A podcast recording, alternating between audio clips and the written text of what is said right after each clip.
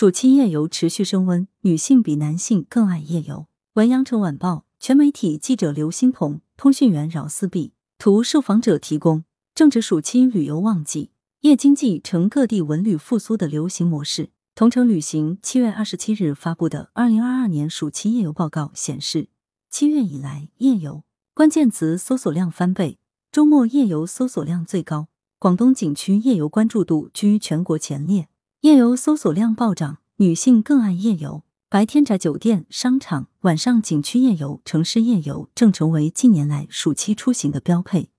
根据同程旅行报告显示，七月以来，该平台夜游关键词搜索量翻倍，其中周末夜游较日常夜游搜索量增长超两成。从用户区域看，江苏省、湖北省、浙江省、广东省、海南省成五个最关注景区夜游的省份。报告显示，超过百分之八十的用户认为，目的地夜游是旅行中最不能错过的环节。品尝街边美食、欣赏城市夜景、去景区看演出、散步放松等，都成为人们选择夜游的理由。从人群来看，九零后、零零后已成为夜间旅游消费的核心人群，其中女性比男性更偏好夜游。在近一周夜游景区类型中，主题公园以百分之八十八的占比成为首选，超过动植物园、自然风光、人文古迹、城市观光等类型。二零二二年暑期夜间旅游消费活跃度较高的城市，同样是拥有热门主题公园的城市，如广州、武汉、西安、北京、苏州等。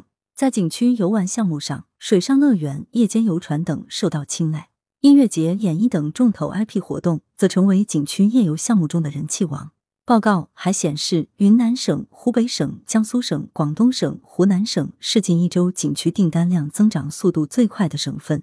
其中，云南省景区夜游订单量较上周同期环比增长百分之三百。夜经济提升城市活力。数据显示，二零二二年预计我国夜间经济发展规模将增至四十二万亿元，同比增速将达百分之十六点七。文化旅游消费作为夜间经济的典型消费业态之一，蕴藏着巨大的发展潜力。今年七月，文化和旅游部办公厅公布了第二批国家级夜间文化和旅游消费集聚区公示名单，广州长隆旅游度假区、广州塔旅游区入选。加上此前的北京路、正佳广场，广州市国家级夜间文化和旅游消费集聚区的数量将增至四个。为创建国家文化和旅游消费示范城市、打造国际消费中心城市提供了更强支撑。此外，夜游经济的繁荣不仅带动了景区自身，也有效拉动了周边住宿、餐饮以及城市用车等相关业态。数据显示，近一周以来，在晚上七点至十点的夜游黄金时段，